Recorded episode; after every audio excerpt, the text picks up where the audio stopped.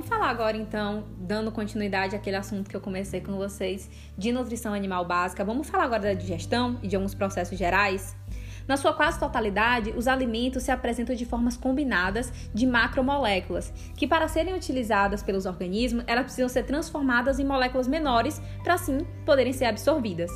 Ao conjunto desses processos que sofrem os alimentos, desde a ingestão, transformações ao longo do tubo digestivo e a, e a sua eliminação dos resíduos não absorvidos de forma fecal ou urinária, denominamos de digestão.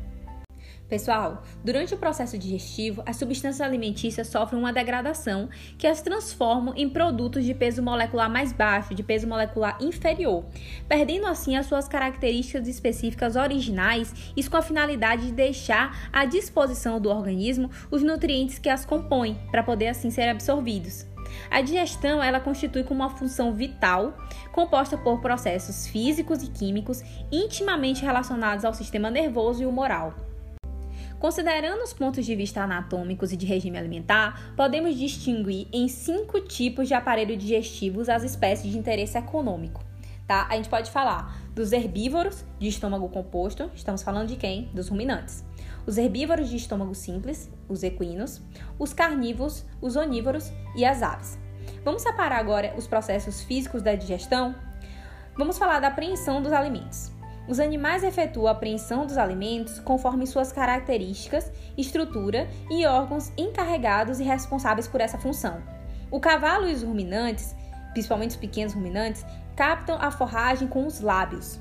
O cavalo prende com os pasto, ele prende o pasto com seus incisivos e o corta mediante o movimento lateral da cabeça. Vocês já repararam isso? Os ruminantes que não têm incisivos superiores, lembrem disso, tá? Ruminante não tem incisivo superior, pelo amor de Deus. Colhem o pasto com a língua e o levam até a boca e cortam ou arrancam por pressão dos incisivos inferiores contra a placa dental ou intermaxilar. Vocês já viram a diferença, né, gente? Estamos falando de, do cavalo. Lembra, o cavalo. Vocês nunca repararam como é que funciona? Olhem bem de perto. Direto eu posto lá no Instagram quem não me acompanha no Instagram, gente, que é o arroba Daniela Secotrim, vocês encontram vários vídeos em câmera lenta lá. Do cavalo, ele apreende com os dentes e ele arranca. O bovino não, ele passa a língua no pasto e puxa. Tá joia? Os carnívoros já, eles tomam os alimentos com os incisivos e molares e cortam ou arrancam pedaços dos mesmos. No caso da alimentação pastosa, temos maior participação de quem? Da língua e dos lábios. Já o porco, ele possui uma formação óssea que é um prolongamento, digamos assim, da tabine nasal, e seu nariz forma como um lábio superior e um focinho, cujo extremo anterior representa um disco plano e sensível ao tato, estando dessa formação relacionada com a busca e apreensão dos alimentos que, com o movimento dos lábios e da língua, são introduzidos na boca. Viram como é complexo? Cada animal tem o seu hábito, ele tem a forma de preensão dos alimentos. Já nas aves, a apreensão dos alimentos é variável e resultante de particularidades anatômicas da boca, cujos lábios e dentes são substituídos por uma formação córnea, que é o bico. Então, o bico ele faz essa modificação anatômica nas aves e aí torna cada ave uma situação muito particular de preensão dos alimentos. Existe uma grande adaptação que é entre a forma do bico e o regime alimentar. O pessoal de silvestres aí já sabe que existe essa diferença. O tipo de formação do bico, existem bicos diferentes que traz regimes alimentares diferentes. Os alimentos são ingeridos e deglutidos por movimentos bruscos da cabeça, auxiliados pela força da gravidade. Vamos falar agora então da mastigação? Esta é estritamente relacionada com o tipo de dentição de cada espécie e tem como finalidade principal a fragmentação dos alimentos, aumentando assim a superfície de contato destes, garantindo a mistura com a saliva, facilitando desta forma a deglutição. Os carnívoros, em função do tipo de alimento e dentição, eles cortam e trituram os alimentos. Os herbívoros, por movimentos circulares dos dois maxilares, moem e trituram os alimentos. Os ruminantes fazem duas mastigações. Uma primeira, que ela é bem rápida e segue a impressão dos alimentos, e a segunda, mais demorada e completa, que ocorre depois da deglutição, que é a regurgição do conteúdo do rumen. Nos ruminantes é aquilo, gente. O bovino tá lá no pasto, ele apreende com a língua, puxa e já dá uma mastigação rápida, engole. Depois ele regurgita aquilo e faz o que? O processo de ruminação. Vocês sabem que isso é pela natureza, né? Eles são presas, então eles precisam encher rápido o estômago deles, o rumen deles, e isso e aí eles vão deitar. Então eles vão, quem nunca viu um bovino ruminando embaixo da árvore, então ele enche, enche, enche o rumen, apreende rápido, mastiga rápido, engole. Depois eles vão ruminar. Então eles quando estão no momento de conforto, eles fazem aquela regurgitação, volta o alimento. Quem nunca fez comportamento ingestivo, já deu uma olhada em, cabri, em caprino e ovino, bem comum. A gente espera o bolo alimentar subir e fica contando os meriscos, as mastigações, né? Mas isso é a parte mais da ciência. Então a gente vem com a ruminação, que é a insalivação, você vê um animal com bastante saliva e ele está reduzindo aquele alimento, aumentando sua superfície de contato, facilitando a digestão desse. Os alimentos, uma vez no esôfago, eles são transportados ao estômago por contração, peristaltismo da musculatura do esôfago. E a primeira secreção digestiva que atua sobre os alimentos é a saliva. A saliva, apesar de não ser propriamente um suco digestivo, é a primeira secreção líquida que entra em contato com os alimentos. E a secreção mista, formada por produtos das glândulas parótidas, submaxilares, sublinguais e bucais. A saliva tem principalmente uma função mecânica, fornecendo água e mucina para a formação do bolo alimentar. Vários estímulos causam aumento do fluxo da saliva por uma ação de reflexo, tais como alguns estímulos psíquicos, então o cheiro dos alimentos, quem nunca salivou ao sentir o cheiro de um alimento, mecânicos, que é a mastigação, pessoal do chiclete, ou químicos, que a gente vê como os ácidos e os sais. A saliva é praticamente incolor, podendo ser bastante viscosa ou aquosa, conforme a espécie, e seu, seu pH acaba variando de 6,5 a 7 em função da concentração relativamente constante e sua composição, também da, da presença da ureia, da amônia, bem como sais inorgânicos, como o sódio, por exemplo. A amilase salivar, ou ptialina, ela é encontrada na secreção da saliva em várias espécies de animais e ela atua sobre o amido, produzindo a dextrina e finalmente formando a maltose. Essa ação, entretanto, nem sempre é completa devido ao pouco tempo de permanência do alimento na boca. A amilase salivar está ausente em quem? No cão, dos ruminantes e no gato. Tá joia? Então, não há a amilase, não há ação da amilase salivar em cães e gatos, em carnívoros, onívoros, né? No caso do, do cão, não do suíno, está presente na saliva do suíno, sim, e dos ruminantes. Quem nunca viu o suíno dar aquela espumadinha quando tá comendo ração? Então, a amilase, ó, comendo no centro. Nos ruminantes, a saliva secretada em grandes quantidades serve como meio de transporte, tanto para a deglutição dos alimentos, então da boca para o rumen, quanto o seu retorno do rumen para a boca. Essa saliva, ela tem uma grande capacidade de tampão, importantíssima para o pessoal que estuda nutrição de ruminantes. Os bovinos secretam uma quantidade variável de saliva conforme o tipo de alimentação que ele está sendo disposto, tipo de alimentação que ele está ingerindo, variando de 50 a 150 litros de saliva por dia, proporcionando um pH ideal para a ação dos micro-organismos no rumen. Então a saliva ainda tem essa capacidade de tampão para poder equilibrar o pH ruminal. A ureia e os outros minerais contidos na saliva, embora em pequena quantidade, pode funcionar ainda como fonte de nutrientes para os microrganismos. Vamos falar agora do suco gástrico, quando a gente já está lá no estômago. O suco gástrico ele é secretado na mucosa do estômago por glândulas secretoras constituídas por diferentes tipos de células, como as mucoides, peptídicas e parietais ou ácidas. E ele é constituído pelo HCl, que ele é secretado por células parietais existentes principalmente no colo e no tubo glandular. O ácido clorídrico tem uma concentração variável conforme o tipo de alimento ingerido pelo animal, grau de concentração desse alimento ingerido e quantidade de saliva presente no estômago. A solubilização de minerais e a ativação da pepsina, secretada na forma de pepsinogênio, são feitas pelo HCl, que determina também a secreção da secretina, responsável pela secreção do suco pancreático. Uma mensagem hormonal é mandada para o pâncreas para ele começar a secretar o suco pancreático.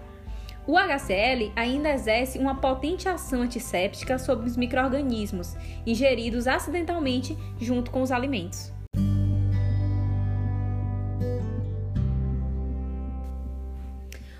Outro constituinte do suco gástrico é a mucina. Ela é secretada pelas células mucoides e é bastante viscosa, aderindo não só à parede gástrica, mas também aos alimentos. Ela é, ela é, uma secreção mucoide e ela tem um papel protetor do epitélio e absorve a pepsina e neutraliza o, o, o HCl. Imagine a ação do HCl diretamente na parede do, do, do, do estômago. Imagine que dor. Então a, a mucina dói desgaste, né? Ao longo prazo. Então a mucina tem esse papel de proteção do epitélio. Outro constituinte do suco gástrico é a pepsina, e ela é secretada na forma não ativa de pepsinogênio pelas células peptídicas, que são as glândulas principais da região fúngica do estômago. Cadê o pessoal da anatomia? E ela é ativada pelo HCl. Então, ela é secretada na forma de pepsinogênio. Quando ela entra em contato com o HCl, é ativada. O seu pH ótimo de ação é entre 1,5 e 2. Imagine que ácido o pH. Então a gente pega a pepsina, ela acaba degradando a proteína, então a ação da pepsina ela é em cima das proteínas, iniciando a digestão das proteínas e elas são degradadas em polipeptídeos. Lembra que a gente falou sobre eles? Nós vimos então a ação do HCl, vimos a ação da mucina, que ela tem essa função protetora, e a pepsina que a gente falou agora, a sua ação é em cima das proteínas, degradando as proteínas em polipeptídeos. Então a digestão das proteínas, ela se inicia no estômago por conta da ação da pepsina. Eu tinha até feito um resumo disso da digestão dos alimentos lá no meu Instagram. Tinha um resumo muito bacana para vocês. Eu não lembro se ainda tá lá, provavelmente esteja lá lá nos destaques. Vamos falar agora então de outra parte do suco gástrico, que é a lipase gástrica. E em geral, ela hidrolisa não apenas gorduras de baixo ponto de fusão e já emulsionadas. A ação dessas gorduras na dieta ela é mais completa e mais eficaz pela lipase pancreática. Então a digestão dos lipídios, ela até inicia no estômago, tem uma iniciaçãozinha a partir dessa lipase gástrica, mas ela começa mesmo no intestino delgado a partir da lipase pancreática. Tá, a gente já falou do suco pancreático e dos seus principais componentes, que é o HCl, a mucina, a pepsina e a lipase gástrica. Vamos agora para o suco pancreático. Ele é secretado por estímulo nervoso e humoral da secretina, pelos acinos pancreáticos, apresentado na forma de um fluido claro com pH variável, 7.8 a 8.2. E ele é responsável pela presença de quase todas as enzimas necessárias para a degradação completa dos alimentos. A quantidade produzida é variável em função de cada espécie animal. Gente, vocês lembram que eu falei para vocês que lá no estômago o pH, a função lá, por exemplo, da pepsina, a ação da pepsina, ela funciona melhor em pH o quê? 1.5 a 2.5. Vocês sentiram que passou pro intestino delgado, esse pH teve que aumentar, né? Para 7.8 a 8.2, por causa do pH mesmo do intestino delgado, que não é o mesmo do estômago. Então tem que abaixar esse pH, no caso tem que subir, perdão, esse pH, elevar bem ele para não prejudicar a parede do intestino delgado e assim dar continuidade à digestão dos alimentos. Vamos falar um pouquinho dos componentes desse suco pancreático. Podemos falar das enzimas proteolíticas, que é na forma ativa dela, tem a forma inativa e tem a forma ativa. Nas formas ativas dela, você tem a tripsina, a quimiotripsina e a carboxipeptidase. Vamos falar então da tripsina, que é outro componente do suco pancreático, que tem a função da sua atividade máxima quando o pH já está lá em 8 para 9. Ela faz hidrólise de praticamente todos os tipos de proteína, inclusive algumas que não são atacadas pela pepsina lá no estômago, digerindo mais facilmente aquelas proteínas já parcialmente desnaturadas e digeridas, da sua ação, elas resultam como produtos principais os polipeptídeos, com diferentes pesos moleculares e alguns aminoácidos. Os aminoácidos que vão sendo absorvidos pela parede do intestino. Vocês entenderam mais ou menos como é que funciona? A gente tinha conversado sobre a digestão, estamos conversando da digestão dos alimentos de uma forma geral. Mas sentiram a proteína? Ela começou a ser digerida no estômago com a pepsina, já veio aqui para o intestino delgado e foi começou a ser digerida pela tripsina. Vamos falar então da quimiotripsina. Ela tem ação semelhante à tripsina e atua na coagulação do leite de maneira semelhante à renina e à pepsina. Já viram como é que vai funcionando? A, carbo a carboxipeptidase, ai meu Deus, quase não sai esse nome. A carboxipeptidase, seu pH ótimo, ela está em ação em torno de mais ou menos 7.4 e ataca a ligação peptídica do aminoácido terminal com a carboxila livre. Viram como é que funciona? Então tá todo mundo interligado. As enzimas proteolíticas, que é a tripsina, quimiotripsina e carboxipeptidase, como elas atuam, desnaturando as proteínas, diminuindo elas em polipeptídeos para poder serem absorvidos e também em alguns aminoácidos. Também temos a ação da amilase pancreática. Lembram da amilase salivar? A, a, a digestão dos carboidratos ela foi iniciada na boca e a, parou no estômago, ela foi inativada. Lembra que a, a, saliva ela foi inativada pelo pH do estômago e ela agora voltou a ser ativada, a digestão dos carboidratos, a partir da amilase pancreática. O pH ótimo de ação é entre 6,5 e 7,2, tem ação semelhante à amilase salivar, sendo entretanto muito mais ativa, degradando mais rapidamente e mais efetivamente esses carboidratos. Ela tem ação mais efetiva e completa sobre o amido, desdobrando em maltose, que por sua vez irá sofrer a ação digestiva da maltase, que é a enzima, do suco intestinal, dando então a glicose, resultando na glicose. Viram como tudo fica ligadinho, gente? Vamos falar então da lipase pancreática. Ela atua sobre quem? Sobre os lipídios, desdobrando-os. A gente viu a, como foi a digestão dos lipídios. Começou com a lipase gástrica, mas não muito ativamente. Aí a gente chega ao intestino delgado e aí ela começa a funcionar a digestão desses lipídios, a emulsificação desses lipídios a partir da lipase pancreática, que atua sobre os lipídios, desdobrando-os em monoglicídios, ou então em ácidos gaxos e álcoois, que são absorvidos. Sabe como é que eu gosto de pensar que é a digestão dos, dos lipídios? Lembra detergente, quando a gente usa na pia, que emulsifica a gordura, então a gente tem uma bolha grandona de gordura. A gente começa a ação do detergente e ele começa a separar o quê? As micelas. Então começa a separar aquelas em glóbulos menores de gordura. É só para vocês entenderem como é que funciona melhor na, na absorção, na degradação desses lipídios no intestino, na emulsificação, para vocês poderem talvez ter uma visão mais macro. A lipase pancreática tem a sua ação potencializada por várias substâncias, tais como, como sais biliares. Então entram aí os sais biliares para ajudar na digestão das proteínas. Nunca ouviram falar de gente que não tem vesícula biliar, tem dificuldade de digerir gordura? Hum, tá vendo como tá tudo ligado? E o seu pH ótimo de ação está entre 7 e 8. Fatores como peso molecular, grau de insaturação e número de ácidos graxos ou lipídios, eles influenciam na sua ação hidrolítica, aumentando-a. A emulsificação pelos sais biliares facilita a ação da lipase pancreática, todo mundo trabalhando em conjunto, hein? As enzimas, por aumentar a superfície de contato dos lipídios com a lipase. Então, chega o lipídio no intestino delgado, ele sofre a atuação dos sais biliares, que começam a emulsificar eles, facilitando a ação da lipase gástrica. Oh, perdão, da lipase pancreática. E aí começa a degradar, permitir que esses lipídios sejam absorvidos pela parede intestinal a partir das suas micelas. Chegamos então ao intestino grosso. No intestino grosso, temos uma população microbiana variável em quantidade e em proporções, conforme a espécie animal a ser considerada. Ocorre a diferenciação dos microrganismos conforme as diferentes porções do intestino. Em cada porção do intestino você tem predominância de um tipo de microorganismo diferente. Encontramos bactérias formadoras de ácido lático, os lactobacilos, e ainda uma numerosa flora de germes facultativos que se modifica em função dos alimentos habitualmente ingeridos. Então, conforme você vai mudando a sua dieta, vai selecionando alguns microrganismos. Um vão tendo mais deles de um tipo, vai ter mais de outro tipo, depende da do que está sendo fornecido e ingerido. Esses micro-organismos eles fazem a degradação dos alimentos que escapam da digestão e a absorção nas proporções anteriores do aparelho digestivo.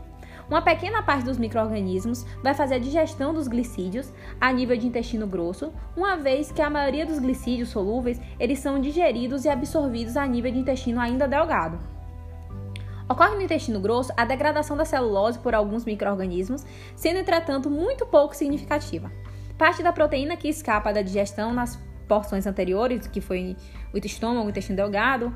Então, é, esses aparelhos digestivos, eles o processo de fermentação e putrefação.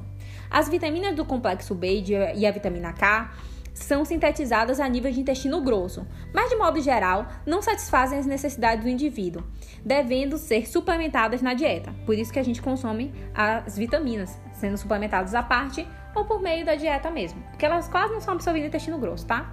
A digestão do intestino grosso é realizada mais eficazmente nos herbívoros de estômago simples, que é o equino, que ela, ele tem fermentação pós-gástrica e será estudada mais detalhadamente nas particularidades, do processo digestivo quando eu falar das espécies animais, tá joia? Por produtos finais da atividade dos micro-organismos no intestino grosso, encontramos aminoácidos, ácidos graxos voláteis, fenol, amônia e alguns outros compostos. Funciona assim, gente. Até o intestino delgado a coisa funciona. Você tem a digestão dos alimentos, você tem a absorção, você tem a ação de enzimas, a coisa vai funcionando mais ativamente. Quando chega no intestino grosso, praticamente nada mais é absorvido além de sais e água, tá joia? Os micro-organismos passam a fazer essa putrefação e fermentação dos alimentos, aí vem a produção de gases. Não tem muita coisa no intestino grosso, não, tá? Vai reabsorver água, por isso que quanto mais tempo você fica, por exemplo, sem ir ao banheiro, mais secas são as fezes, então você tem essa reabsorção de água e de alguns sais. E fermentação, basicamente. Quem utiliza isso bem são os animais de fermentação pós-gástrica, principalmente a gente pode falar aqui dos coelhos, mas principalmente dos equinos, que é o que eu vou falar para vocês. Nos equinos, quando a gente fala de intestino grosso, de digestão do intestino grosso, o bolo alimentar ele permanece no intestino grosso por mais ou menos 24 horas. Os micro-organismos do intestino grosso eles são semelhantes àqueles presentes no rumen, sendo o número de micro-organismos no colo menor do que no seco. Quando o bolo alimentar chega no seco dos equinos, ele passa por uma fermentação desses micro-organismos que é semelhante a uma fermentação ruminal. E aí produz ácidos graxos voláteis que são absorvidos pela parede do intestino grosso, promovendo uma fonte de energia para os equinos a partir desse tipo de fermentação secal, tá joia? Então os equinos, eles têm essa particularidade e eles acabam tendo um melhor aproveitamento da fibra da dieta.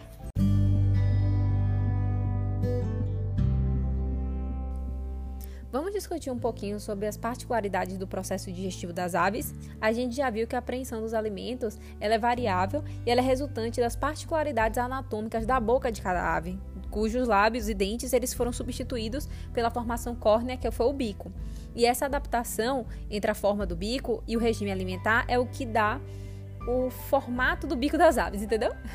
O regime alimentar que ela é exposta faz o bico dela ser de um formato ou de outro. E a apreensão, e isso também com, com as variações evolutivas, né, genéticas. A apreensão dos alimentos ela é influenciada sobretudo pela visão e pelas sensações táteis do bico, porque a gustação e a olfação das aves ela é bem rudimentar e pouco desenvolvida. A boca contém principalmente glândulas mucosas. De todas as aves, eu creio que a única, né, pelo menos de interesse econômico, que contém amilado salivar é o ganso.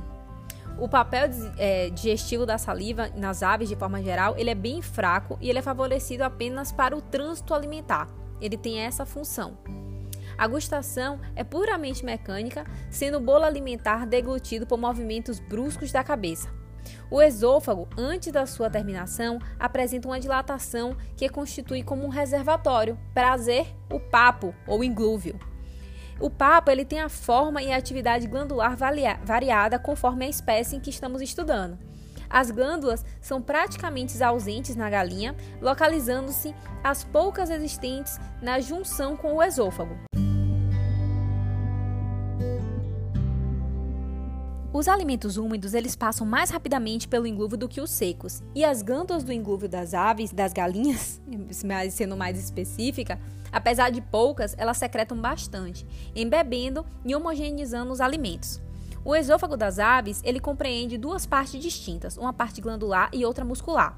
A parte glandular pode ser conhecida como proventrículo e tem uma formação fusiforme, cuja mucosa é rica em glândulas secretoras de suco gástrico, bem semelhante a outras espécies. O volume desse órgão é bastante reduzido e sua cavidade inferior é bastante estreita, por força das espessas paredes.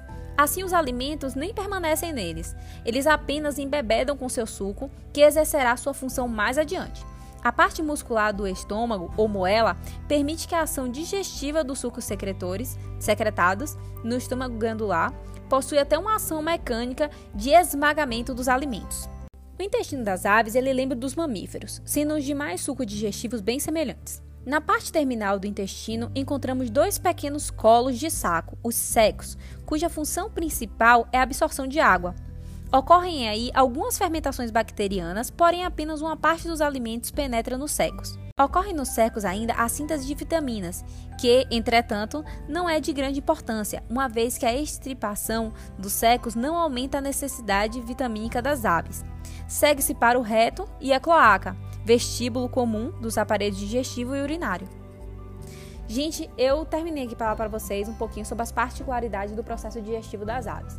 Vocês viram que eu passei de forma geral, né? Eu não passei detalhando como é o proventrico, como é que funciona a moela, qual é a estrutura da cloaca. Eu passei só para vocês terem uma ideia de como é que funciona o aparelho de forma geral. As particularidades do processo digestivo de ruminantes eu vou deixar para outro episódio, tá joia? Grande beijo, pessoal. Cuidem-se e espero que essa maratonazinha de nutrição geral esteja ajudando vocês de alguma forma, tá joia? De novo, eu não estou aqui detalhando passo a passo bioquimicamente das estruturas, tá? Eu estou fazendo esse podcast só para vocês terem uma visão geral e uma revisão, tá joia? Grande beijo, gente. Até mais.